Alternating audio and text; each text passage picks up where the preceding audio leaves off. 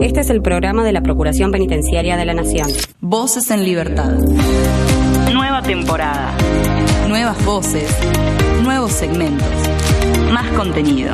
El mismo compromiso. Voces en Libertad. Atravesamos los muros.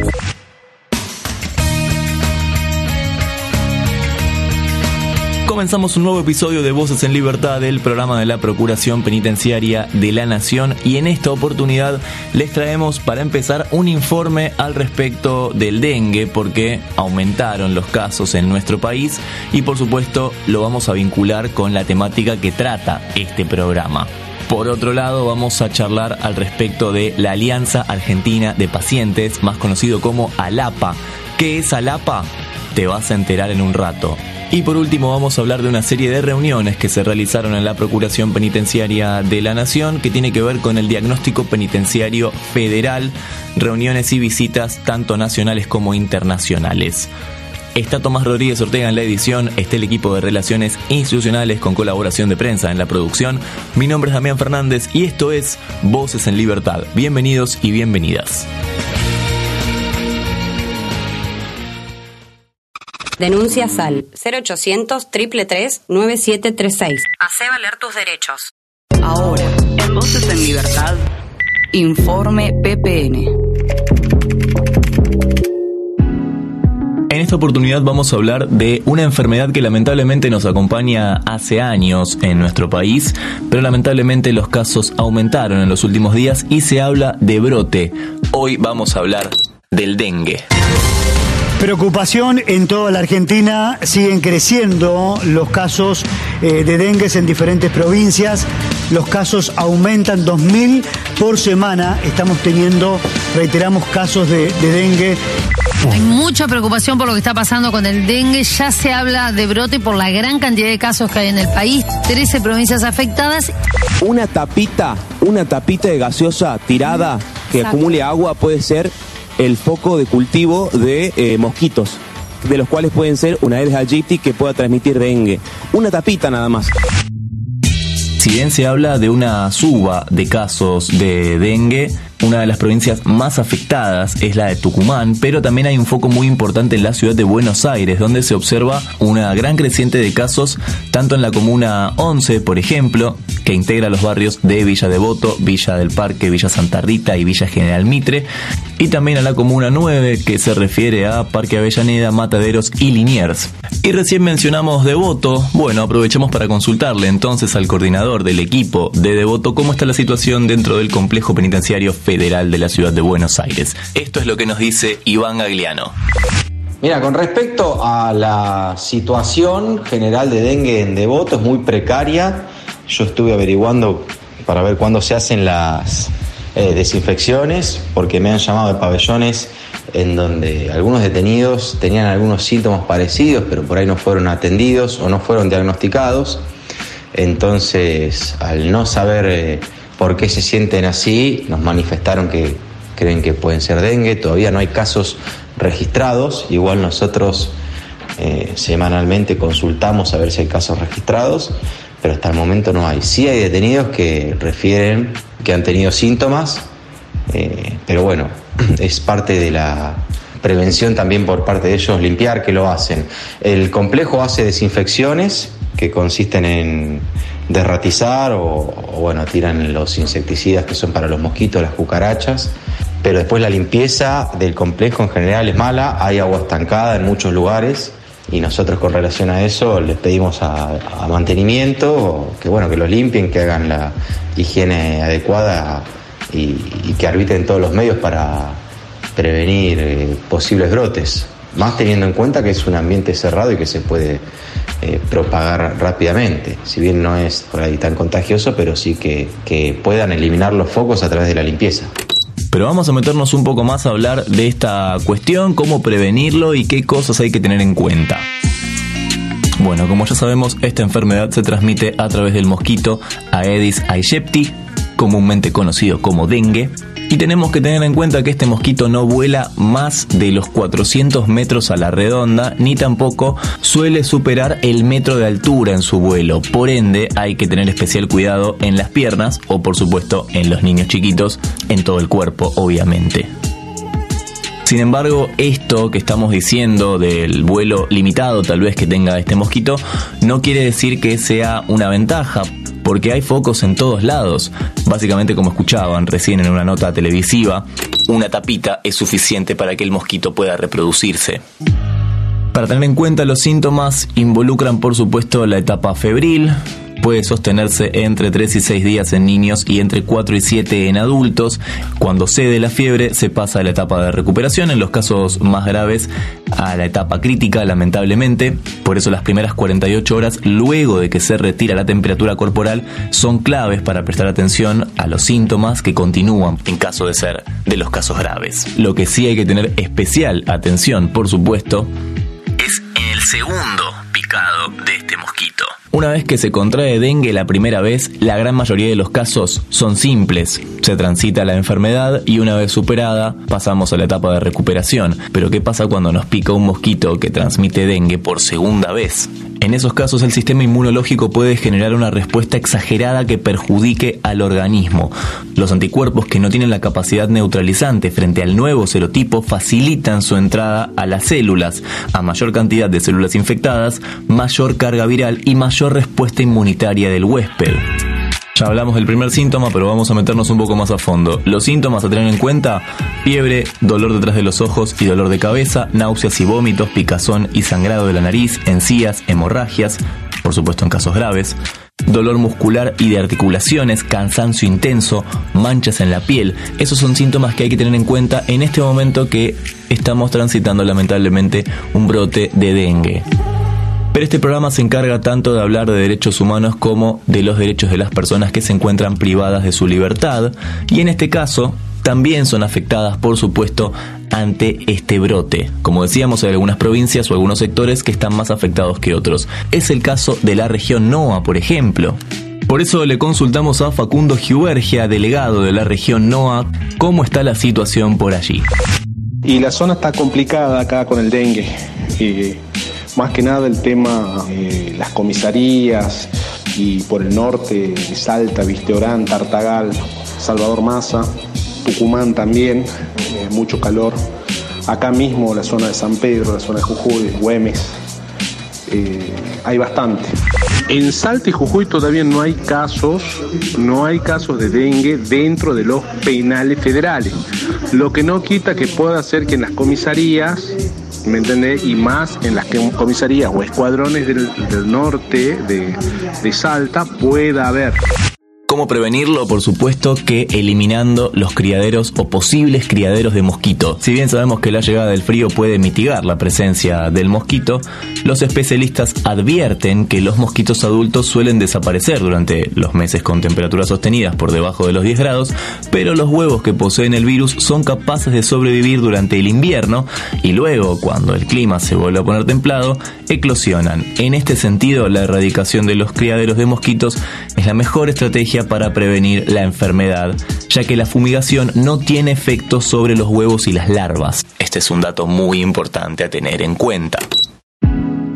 A no desesperar, pero a tener en cuenta que el dengue está entre nosotros, siempre lo estuvo, hace varios años que lo está, y en este caso tenemos que hablar de un brote pero como decimos, simplemente a tener cuidados, a tratar de erradicar los lugares donde puede reproducirse. No desesperemos, pero tomemos conciencia y a cuidarnos.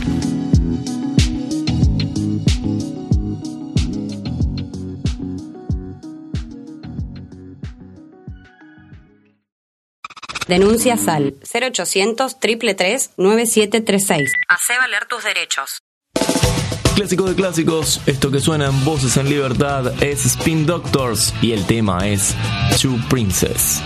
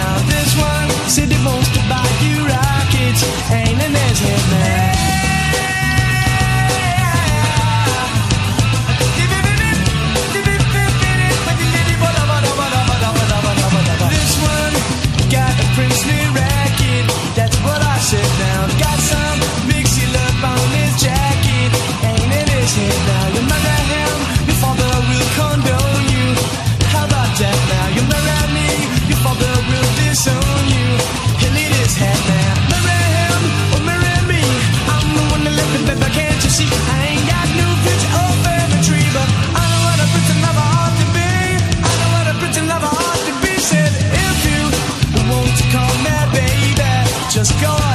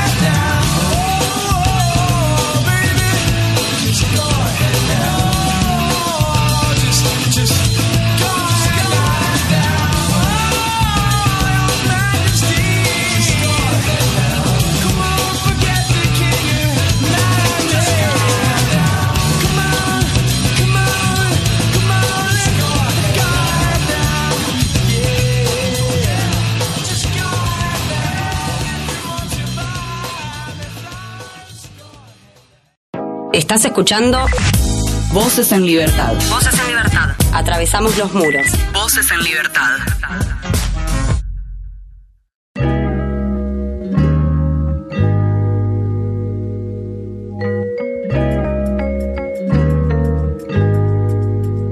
Como todos bien sabemos, el derecho a la salud es un derecho humano, tal vez el derecho humano eh, más importante que, que tenemos todos- todas las personas. Y en este caso, eh, para hablar de derecho a la salud y para hablar de, salud, estamos en comunicación con la gente de ALAPA. ALAPA es una asociación civil sin fines de lucro que tiene como objetivo brindar apoyo y procurar soluciones a pacientes y familias con diagnóstico de enfermedades genéticas, como enfermedades poco frecuentes, crónicas, eh, de diagnóstico difícil. Bueno, vamos a hablar un poquito al respecto de esto con la licenciada en psicología, Carolina Olivetti. Ella es parte de ALAPA y le vamos a consultar que nos explique mejor ella, de qué se trata esta asociación. ¿Cómo estás, Carolina? ¿Todo bien?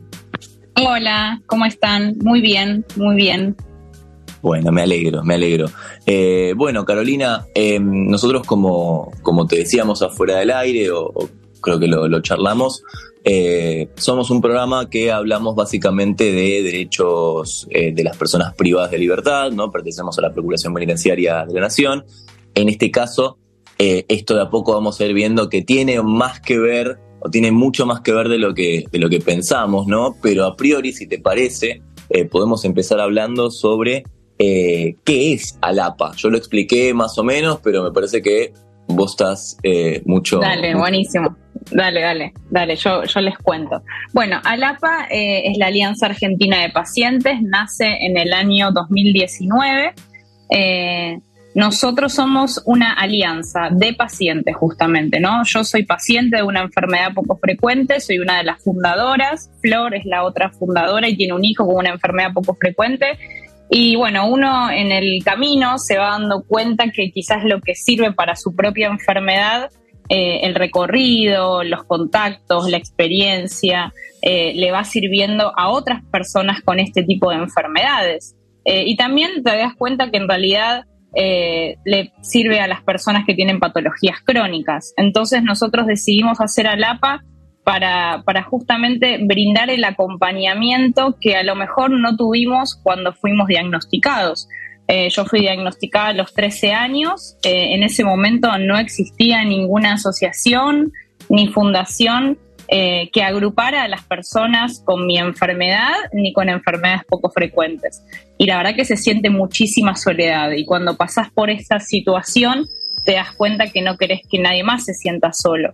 entonces empezás a agruparte y empezás a buscar la forma de brindar soluciones y allanarle el camino a los que quizás van a venir y van a pasar seguramente por lo mismo, pero la idea es que quizás podamos acortar el tiempo de los diagnósticos. Estas enfermedades son muy difíciles de diagnosticar, entonces pasamos muchos años en llegar al diagnóstico. ¿Por qué? Porque los médicos no la sospechan, porque son eh, difíciles de diagnosticar justamente porque en la carrera universitaria los médicos más o menos estudian 800 entidades y estas enfermedades solo son entre 6.000 y 8.000. Entonces es imposible que un médico las conozca. Entonces se presenta el paciente y la verdad es que no, se sospecha lo que no se conoce.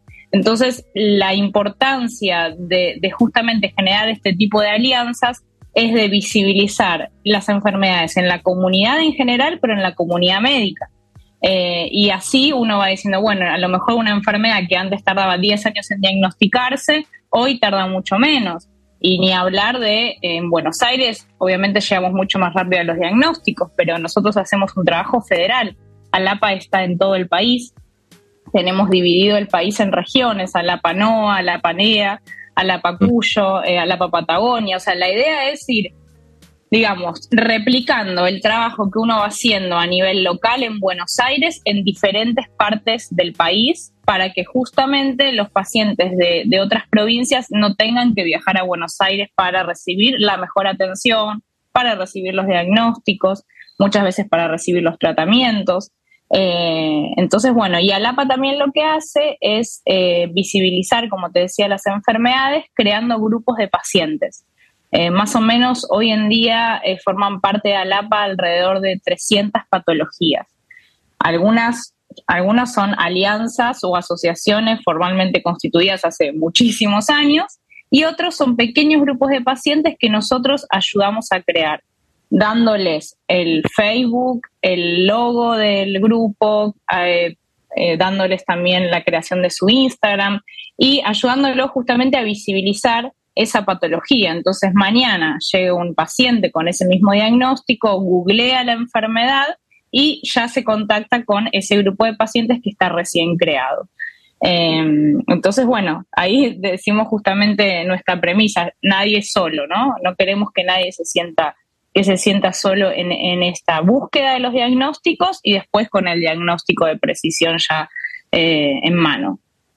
Bien. Entonces, bueno, ese es un poco lo, que hace ALAPA. Y tenemos también eh, mucha vinculación eh, política, o sea, nosotros estamos constantemente eh, en relación con el Ministerio de Ciencia y Tecnología, con el Ministerio de Salud, con los prestadores de salud. O sea, nuestro trabajo es poder hacer y ayudar en cambiar las políticas públicas de salud. Claro. Claro. Eh, en este caso, eh, ¿ustedes han, han trabajado o han tenido, digamos, eh, relación con, con, algún paciente que se encuentre privado de la libertad? Sí, mira, nosotros es así, nuestro trabajo arranca hace muchos años. Nosotros trabajamos en la Comisión de Discapacidad del Gobierno de la Ciudad, después trabajamos en una federación de enfermedades poco frecuentes, o sea, venimos haciendo un recorrido. Y en el 2017 empezamos a hacer un trabajo de campo de búsqueda de pacientes de una enfermedad en particular que se llama amiloidosis hereditaria. Es una enfermedad muy cruel, muy, muy poco conocida, o sea, los médicos no la sospechan y no la diagnostican y la mayoría de los pacientes están ubicados en la región sanitaria décima, que es toda la zona de Chivilcoy, 25 de mayo, la región sanitaria décima de la provincia de Buenos Aires. Y esos pacientes tienen altísima vulnerabilidad social. O sea, realmente a lo mejor nosotros llegamos, o sea, nosotros ahí en el 2017 hicimos muchísimo trabajo de campo. Agarrábamos el auto, nos íbamos a Chivilcoy, a 25 de mayo, a Pedernales, buscando pacientes en los hospitales, en las salas, contando de qué se trata la enfermedad. Y ahí encontramos a muchos pacientes, familias muy grandes, de quizás nueve, diez hermanos, con esta enfermedad. Es una enfermedad genética, entonces si la tiene la madre o el padre, se transmite en un 50% a cada hijo. Imagínate que, la, prevalencia de transmitirla es muy alta. Eh, y muchas personas que habían sido privadas de su libertad en, eh, esta región eh, y, este grupo de pacientes. Y voy a comentar en particular un caso eh, de, un paciente al que ayudamos, ¿no? O sea, cómo eh, uno tiene que ir tejiendo redes para ayudar a, los pacientes en, la situación en la que se encuentren, ¿no? Eh, este, es, este es un paciente que, bueno, que fue diagnosticado con la enfermedad en, el, en julio del 2020, él ya tenía síntomas y demás, y en diciembre del 2020 nos llama la hermana que también tiene la enfermedad y nos dice, mira, eh, bueno, mi hermano eh, está preso en el, en el penal de Olmos. Y, ella muy desesperada, ¿no? Porque el hermano ya, ya estaba con síntomas. Eh, y bueno, lo que nosotros fuimos haciendo es ayudando justamente a que el hermano pudiera tener un acceso a un, a un hospital que, que, conociera la enfermedad, porque ¿qué fue lo que pasó? Al principio ellos lograron una vinculación con un hospital eh, de, Olmos, lo llevan al, hermano al, hospital y el médico no conocía nada de la enfermedad. Entonces, no, no, no sabía cómo acceder a tratarlo al paciente, ¿no? Cuáles eran los tratamientos que este paciente requería, eh, cuáles eran los cuidados, o sea, realmente no, no hubo forma de ayudarlo en, ese primer, en esa primera instancia. Entonces ahí nosotros intervenimos, tuvimos que hablar con un médico especializado en la enfermedad, hablamos con la Defensoría del Pueblo de, Saladillo, quienes nos ayudaron un montón, la verdad que muy buenos los de la Defensoría, y eh, logramos finalmente, después de un rechazo, porque la jueza rechazaba eh, la internación en un hospital especializado en la enfermedad, finalmente la Defensoría nos ayudó y logramos que se internara una semana en el Hospital San Juan de Dios de la Plata donde estaban los médicos especializados en la enfermedad.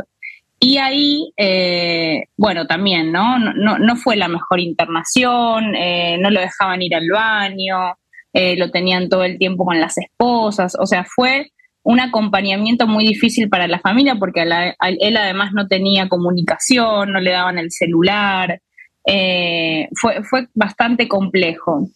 Y después lo que pasaba es que en el, en el servicio penitenciario en Olmos, él se iba agarrando infecciones, eh, porque él tenía muy bajas las defensas, ya estaba con la enfermedad muy avanzada y eh, se había agarrado dos infecciones eh, en el penal.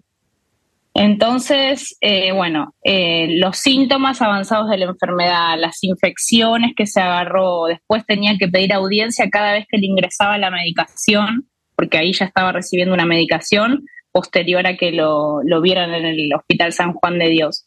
Y bueno, finalmente se logra eh, eh, el arresto domiciliario eh, en enero del 2022. En enero del 2022 él logra el arresto domiciliario, él tenía cuatro años y seis meses de condena y hoy en día está en su casa está recibiendo la medicación específica para su enfermedad, eh, que es una medicación de muy alto precio, que la recibe mediante el Ministerio de Desarrollo Social. Nosotros también ahí ayudamos mucho a hacer los trámites, en su momento acompañamos a, su esposa a presentar todo acá en Capital para que, bueno, reciba esta medicación. Entonces, bueno, finalmente ese, ese acompañamiento estuvo muy bueno eh, y constantemente eh, la defensoría, los jueces nos, nos consultaban a nosotros porque realmente sabemos mucho de la enfermedad y como te decía, eh, los médicos tampoco la conocían. Y así nos pasó con otras personas con esta misma enfermedad, la amiloidosis hereditaria, que también hoy en día eh, están con prisión domiciliaria eh, a pesar de tener que, bueno, de, de que tener que cumplir una condena, ¿no? Eh, entonces, Me eh, imagino, hace, hace un rato, y esto está, está bueno para destacarlo, hace un rato decías lo complicado que es y la diferencia que hay tal vez en el interior del país con lo que es la ciudad de Buenos Aires. Entonces, bueno, su labor tenía mucho que ver con, con ese tema, ¿no? También con brindar las, las mismas posibilidades a la gente que está en el interior y a la gente que está eh, en la ciudad. Ahora, en este caso que vos hablabas, se combinan las dos, se combinan los peores escenarios, porque es el interior del país, va, el interior de la provincia de Buenos Aires, porque es un privado de libertad, o sea, lo hace todo muchísimo más difícil. O lo hizo todo muchísimo Eh, más es difícil. como, es, es lo más, eh, sí, es, es lo más extremo que puede pasar. Porque Claro. una persona que a lo mejor además no tiene los recursos simbólicos, lamentablemente, porque como te decía, son personas de altísima vulnerabilidad social, para transmitirle a un médico que en el mejor de los casos lo sacaron algún día del, del penal y dijeron, bueno, a ver qué es lo que te pasa. Y el chico no sabe explicar qué es lo que le pasa, porque es una enfermedad genética, porque hay que hablar de términos, la mutación se llama, la mutación en la transtirretina, o sea, son todas cosas que la verdad, eh, después de muchos años los pacientes empiezan a entender qué es lo que les pasa al cuerpo. Entonces todo se hacía complejo. Es, es como te digo, la primera vez lo sacaron eh, del penal de Olmos, lo llevaron a un hospital y no fue eh, satisfactoria esa visita al hospital, porque él no sabía explicar qué tenía y los médicos le decían, mira, vos estás muy flaco, estás casi ciego. O sea, le dieron más miedo de lo que, de lo que le estaba pasando, que en realidad eran síntomas de la enfermedad, no se iba a morir. Pero más, o sea, el, el pronóstico que daban estos médicos que no conocían la enfermedad era bastante trágico. Eh. Después, otra cosa que pasaba, que acá lo tengo anotado, ayer hice un poco, relevé el caso porque hace mucho tiempo de este caso y son muchos los que vemos por día, eh, no le daba la comida el penal que él requería, él estaba muy flaco, es una enfermedad y quizás el paciente en un año baja 20 kilos y necesita recibir alimentos que vayan eh, fortaleciendo, ¿no? O sea, lo poco que comen, porque también se les cierra el estómago, puedan comer nutrientes, algo nutritivo. Y en el penal no le daban la comida requerida, él necesitaba comer mucha carne, bueno, proteínas, eso no sucedía también, o sea, estaban vulnerados todos sus derechos.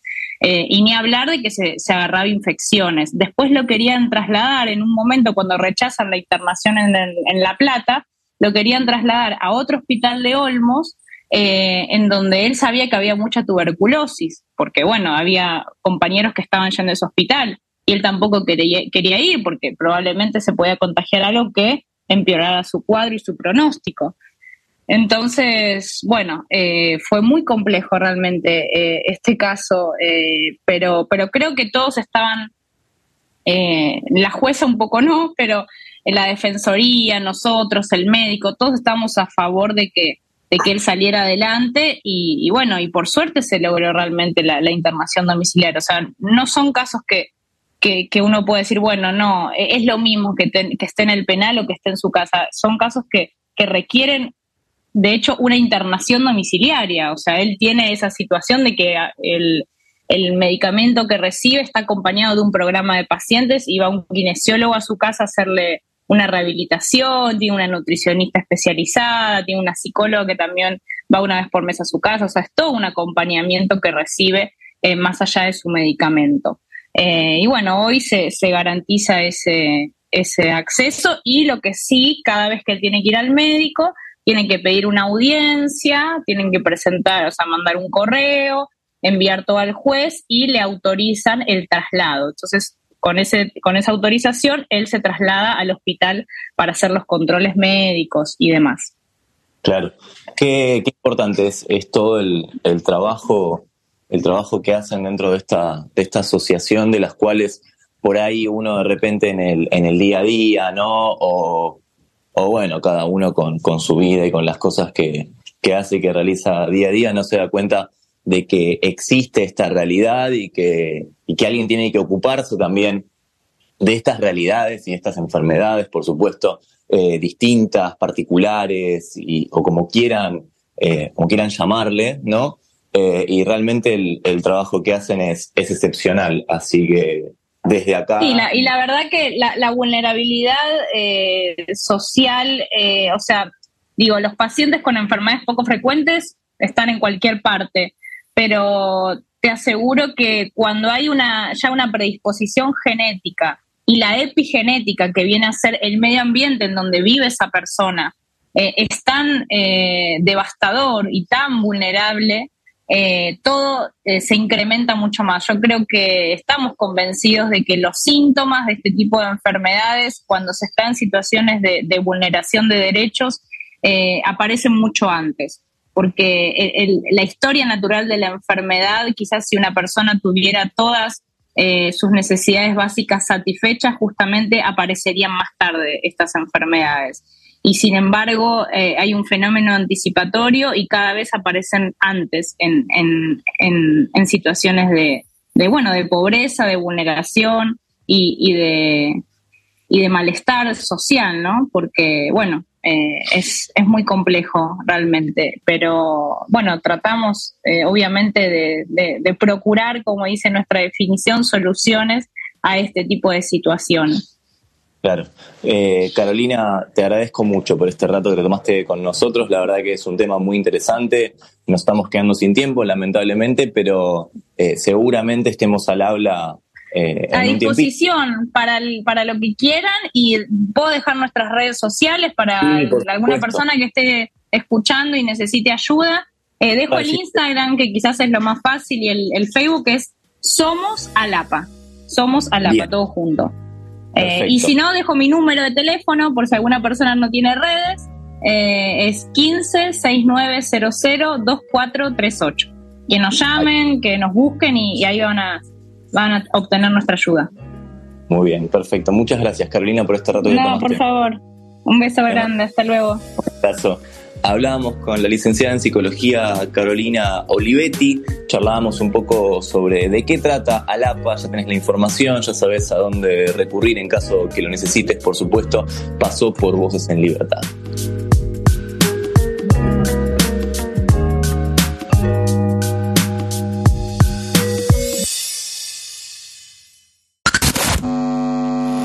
Síntesis de la semana.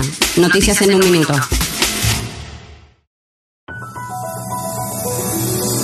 En una cárcel de La Plata construyen y donan cuchas para una ONG.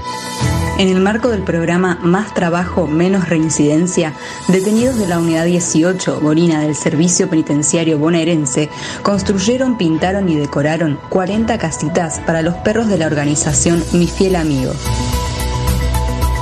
Detenidos de una cárcel de González Catán, elaboran muebles, juegos y tableros de ajedrez.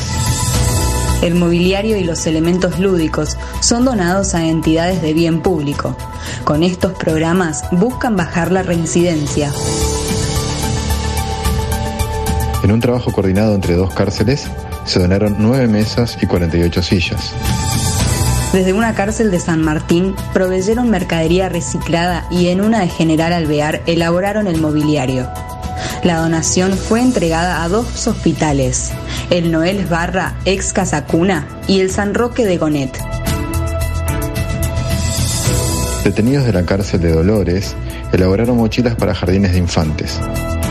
Detenidos de la cárcel de Dolores confeccionaron 140 mochilas de tela y las donaron a dos jardines de infantes de esa localidad, en beneficio de los niños que asisten a esas entidades educativas.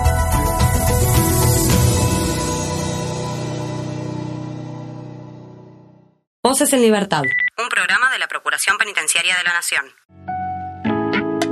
Bueno, vamos a hablar de una serie de reuniones que tuvieron lugar en la Procuración Penitenciaria de la Nación. En este caso, el doctor Ariel Cejas Meliare, procurador penitenciario adjunto interino, se juntó con algunos referentes para charlar al respecto del diagnóstico penitenciario federal. Por supuesto que no solamente de eso, hubo otros ejes temáticos dentro de la charla.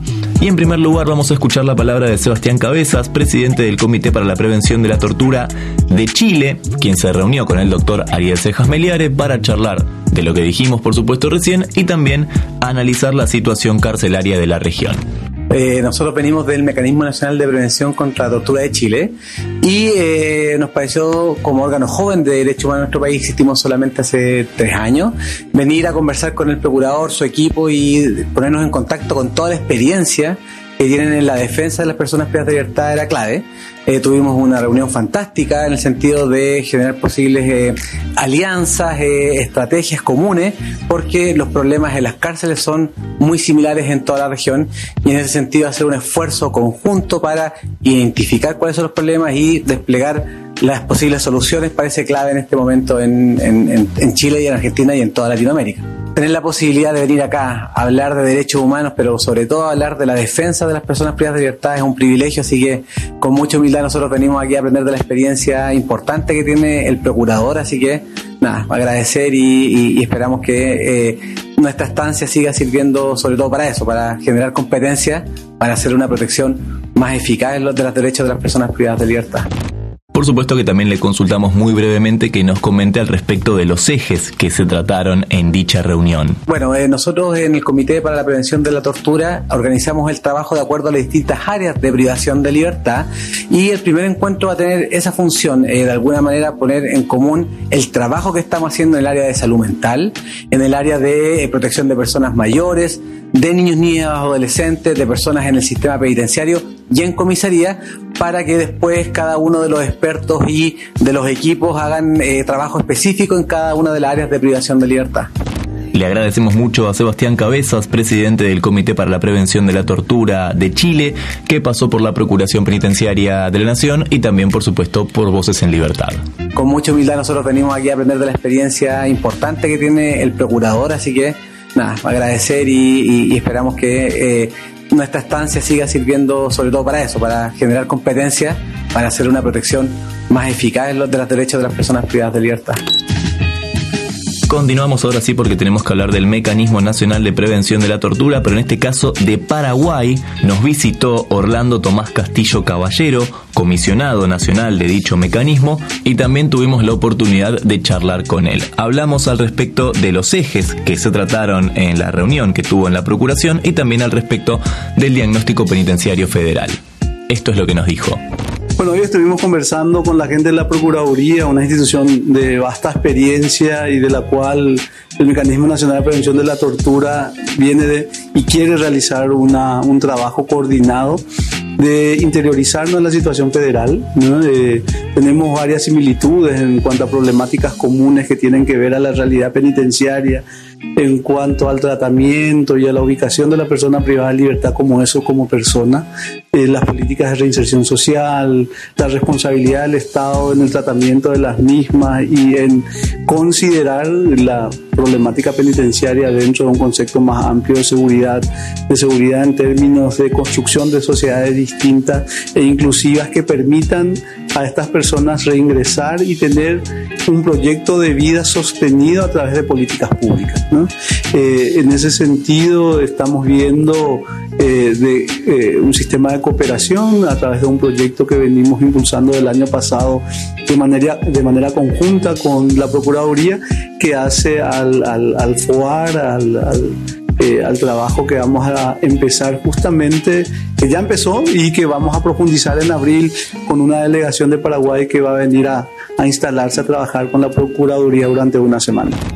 En segundo lugar, Orlando Tomás Castillo Caballero, comisionado nacional del Mecanismo Nacional de Prevención de la Tortura de Paraguay, nos comentó al respecto de las problemáticas que tienen en la región. Creo que, que debemos mirar eh, la problemática de penitenciaria como una problemática regional que tiene como herramienta común el, el, populismo penal, que tiene que ver con el reforzamiento de las sanciones y de las penas y eh, la ausencia de políticas públicas que sean realmente preventivas de manera a disminuir la población penitenciaria.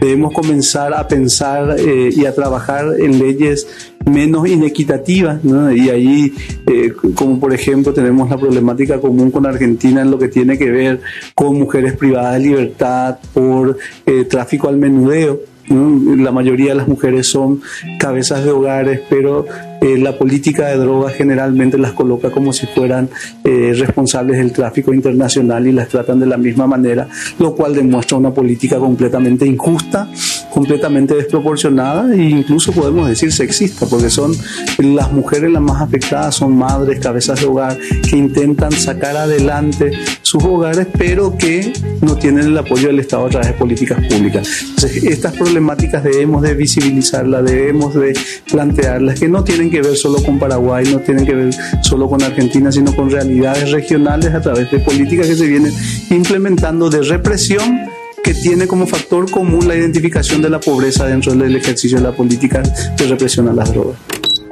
Ya hablamos de Paraguay, ya hablamos de Chile, en este caso nos quedamos en nuestro país porque también nos visitó el procurador de las personas privadas de libertad de Mendoza. Ya tuvimos la oportunidad en su momento de hablar con Luis Romero, en este caso le consultamos al respecto de la realidad que se vive en su provincia. Esto nos dijo.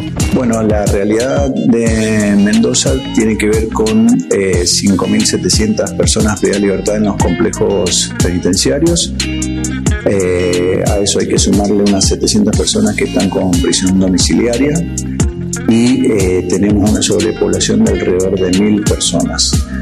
Y actualmente, desde hace dos semanas aproximadamente, hay eh, 300 personas que están en huelga de hambre, que tienen prisión preventiva y están por delitos eh, acusados por delitos de violencia de género y abuso sexual.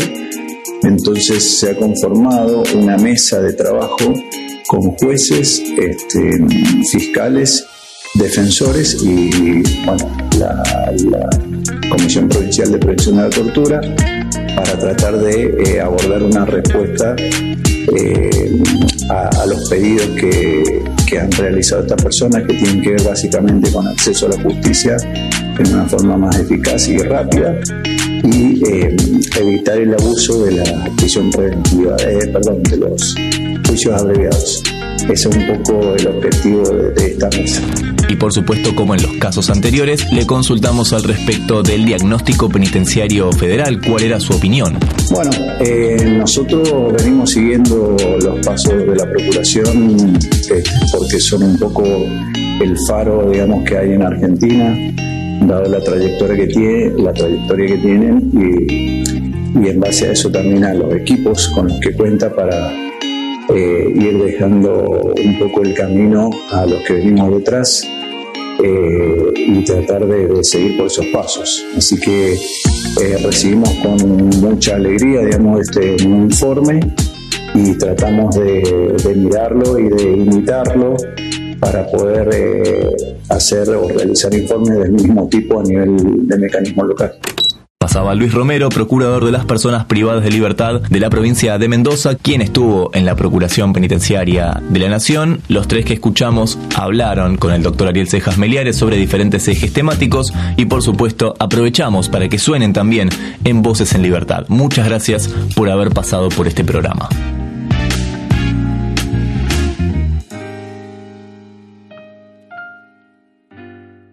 Volvé a escuchar este u otro programa a través de la web oficial radio.ppn.gov.ar. Voces en Libertad. Un programa de la Procuración Penitenciaria de la Nación. Una canción que salió hace realmente muy poco. Se juntan los vándalos chinos con Coti, Coti Sorokin, y hacen esta bella canción llamada Porcelana Fría.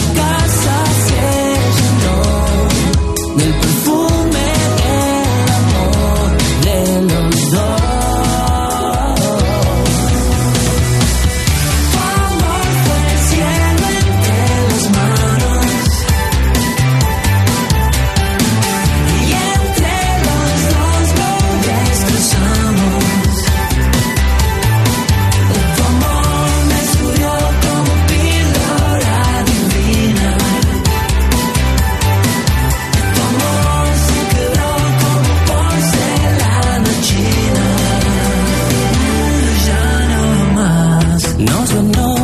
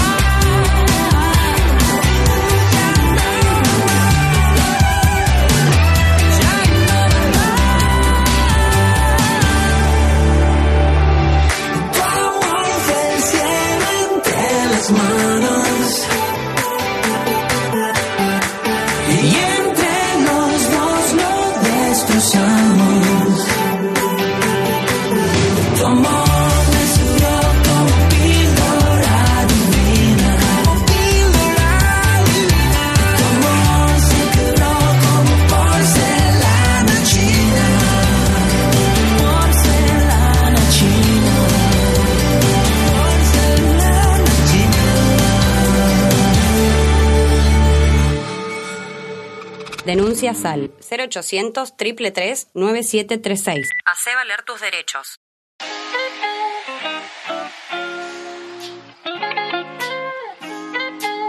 Y nos vamos, hasta aquí hemos llegado, ya sabes que podés encontrar más información en www.ppn.gov.ar y también, como ya te dijimos hace un ratito, escuchar mucho más en radio.ppn.gov.ar.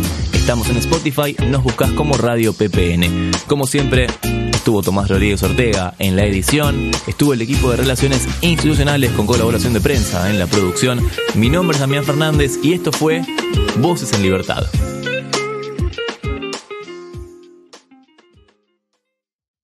Volvé a escuchar este u otro programa a través de la web oficial radio.ppn.gov.ar. Voces en Libertad. Un programa de la Procuración Penitenciaria de la Nación.